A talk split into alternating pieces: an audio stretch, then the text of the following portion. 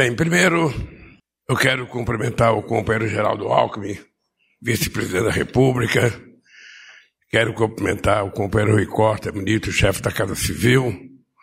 O companheiro Fernando Haddad, ministro da Fazenda. E aproveitar de pública, Haddad, e dizer para você que eu vou cumprir uma promessa que eu fiz. Se o desenrola continuar tendo o sucesso que tem, eu acho que alguém que distribui o prêmio Nobel da Economia vai dar o prêmio Nobel para quem pensou, criou e organizou o Desenrola, porque eu acho que é o programa mais amortecedor de dívida que já aconteceu nesse país.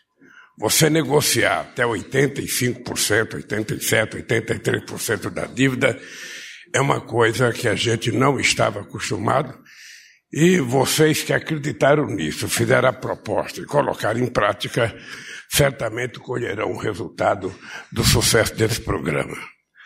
Quero cumprimentar nossa querida companheira Simone Tebet, nosso querido companheiro Padilha.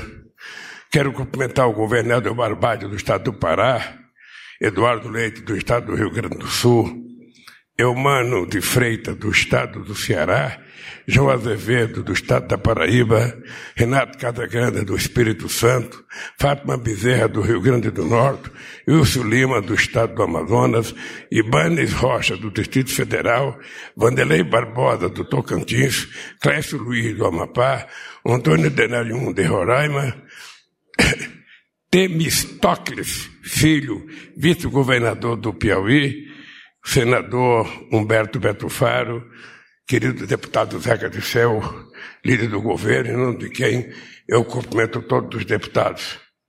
Quero cumprimentar os representantes das associações municipais, o Ari presidente da Associação Brasileira de Municípios, o Adnan Ortolan, vice-presidente da BM, Edivaldo Nogueira, presidente da Frente Nacional de Prefeitos, Eduardo Paes, vice-presidente da Federação Nacional de Prefeitos, Paulo Zukoski, presidente da Confederação Nacional de Municípios, Ivo Rezende Aragão, presidente da FAMEM. Quero cumprimentar também os membros titulares e suplentes do Conselho da Federação, companheiros e companheiras. Uh, Padilha, eu não vou nem ler o meu discurso, porque eu tenho que sair daqui cinco minutos, porque eu tenho um telefonema com o Emir do Catar para tentar ver se encontra alguém capaz de conversar com alguém, para ver se a gente consegue liberar primeiro os brasileiros que estão retidos na faixa de Gaza, a poucos quilômetros da fronteira com o Egito, que estão querendo voltar para o Brasil e que até agora não foi permitido a eles o direito de votar. Segundo, dizer para vocês que é, é muito grave o que está acontecendo nesse momento no Oriente Médio. Ou seja, não se trata de ficar discutindo quem está certo, quem está errado, quem deu o primeiro tiro, quem deu o segundo. O problema é o seguinte aqui, não é uma guerra, é um genocídio que já matou quase duas mil crianças que não tem nada a ver com essa guerra, que são vítimas dessa guerra. E, sinceramente, eu não sei como é que um ser humano é capaz de guerrear sabendo que o resultado dessa guerra é a morte de criança inocente.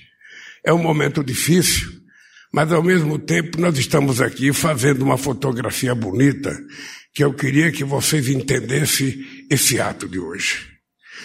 Esse ato de hoje é uma foto muito relevante porque é uma foto de consagração do exercício do processo democrático a que todos nós deveríamos estar submetidos e vamos nos submeter.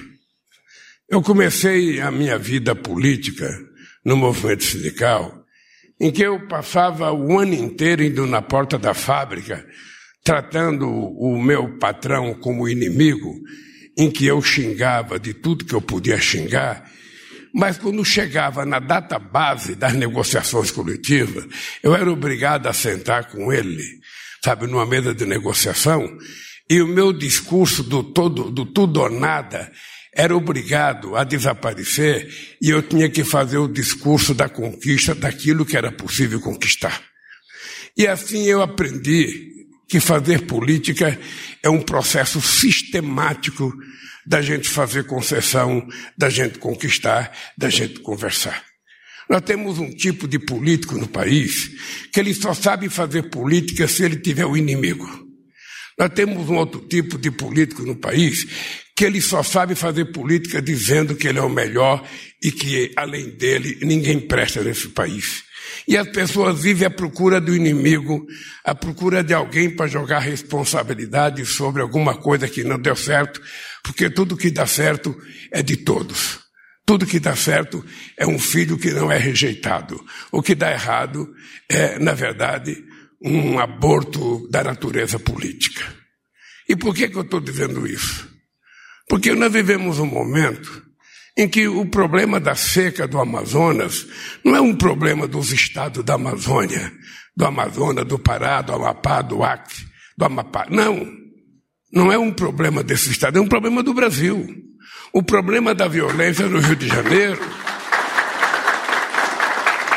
O problema da violência no Rio de Janeiro era muito fácil ficar vendo aquelas cenas que ontem apareciam na televisão e antes de ontem, que parecia a própria faixa de Gaza, de tanto fogo e de tanta fumaça, e dizer é um problema do Rio de Janeiro, é um problema do prefeito Eduardo Paes, é um problema do governador. Não, é um problema do Brasil. É um problema nosso que nós temos que tentar encontrar a solução. Da mesma forma que quando acontece uma coisa numa cidade, é muito fácil do meu gabinete eu dizer, não, mas é um problema da cidade, é um problema de Manaus.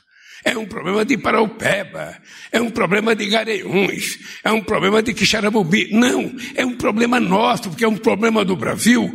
Cabe ao presidente da República e ao governo federal estar inteirado disso e saber no que, que ele pode fazer para compartilhar uma solução para esse problema.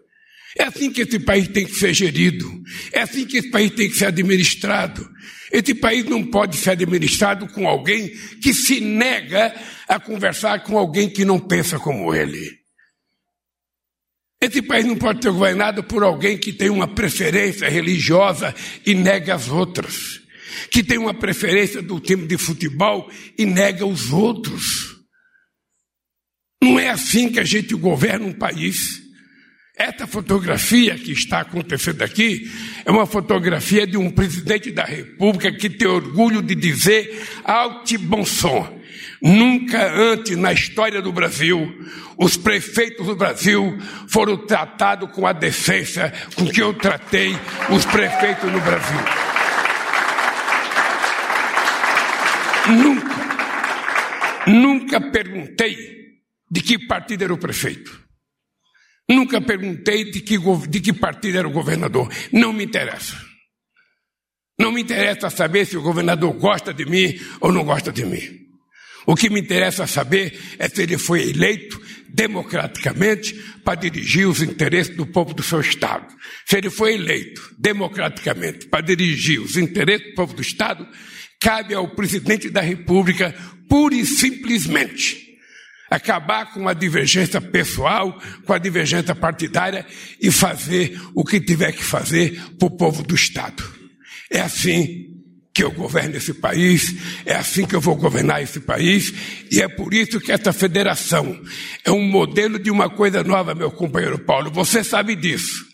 Porque você sabe que nesse país vocês já vieram fazer marcha aqui e ao invés de ser recebido por autoridades, vocês eram recebidos pelo pelotão de choque da polícia militar com cachorro policial latindo para morder vocês. E vocês voltavam para os estados de vocês e para a cidade sem ser atendidos. Desde que tomei posse, em 2003, nós criamos aqui na Casa Civil uma sala do prefeito, em que todos os prefeitos aqui eram recebidos. Criamos na Caixa Econômica e na Superintendência de Estaduais uma casa dos prefeitos, em que todos os prefeitos são recebidos até hoje, porque essa casa existe. E aqui também tem a casa do governador.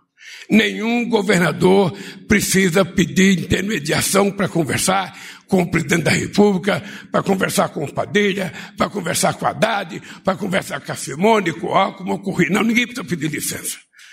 É vir aqui conversar, porque esse é o papel de um presidente da República.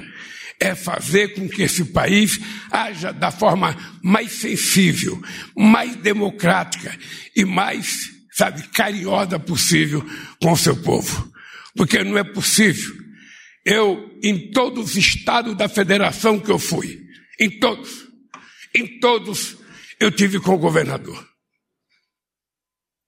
Em todos, mesmo quando o governador tinha sido oposição. E muitas vezes eu juntava o governador e o seu opositor junto no palanque. E muitas vezes falava os dois.